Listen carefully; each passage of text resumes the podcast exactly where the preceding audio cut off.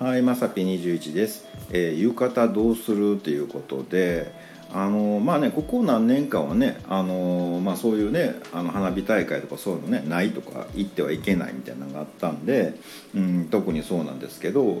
あの、まあ、浴衣ってね毎年夏になったらねどうしようかなと思うんですよ。であの、まあ、一応ね僕持ってるんです。でそれはねあの祇園祭りかなんか行った時にあの雰囲気に飲まれるやつあるじゃないですかなんかね。あのディズニーランド行ってよようわからん耳買えますよみたいな感じでね。これどうするみたいな感じでね。なんとなくねあお京都で浴衣売っててあいいやんこれとか思って買っちゃったんですけど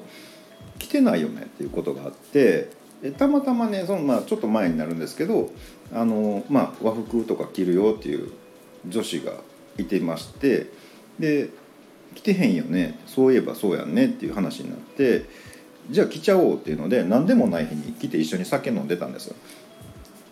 であの、まあ、その時はねあの案外いいもんやねとか言ってたんですけどそれ以降ね毎年今年どうすっかなって思いながらえどっか奥閉まってるよねみたいなね。うん、で今年もね同じ感覚でねどうしたもんかいなっていうねあの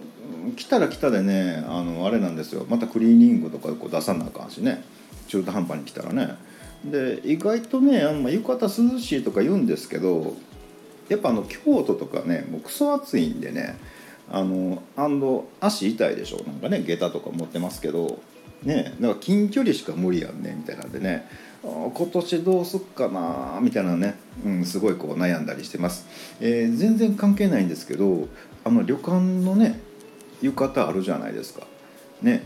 あれなんで起きたらね一本の線になってるんやろねうん、もうあの世界の七不思議やなって僕は思ってます。ということで本日は以上となります。えーまた下に並んでるボタン等を押していただきまいただけますとこちらからもお伺いできるかと思います。ではではまさぴ21でした。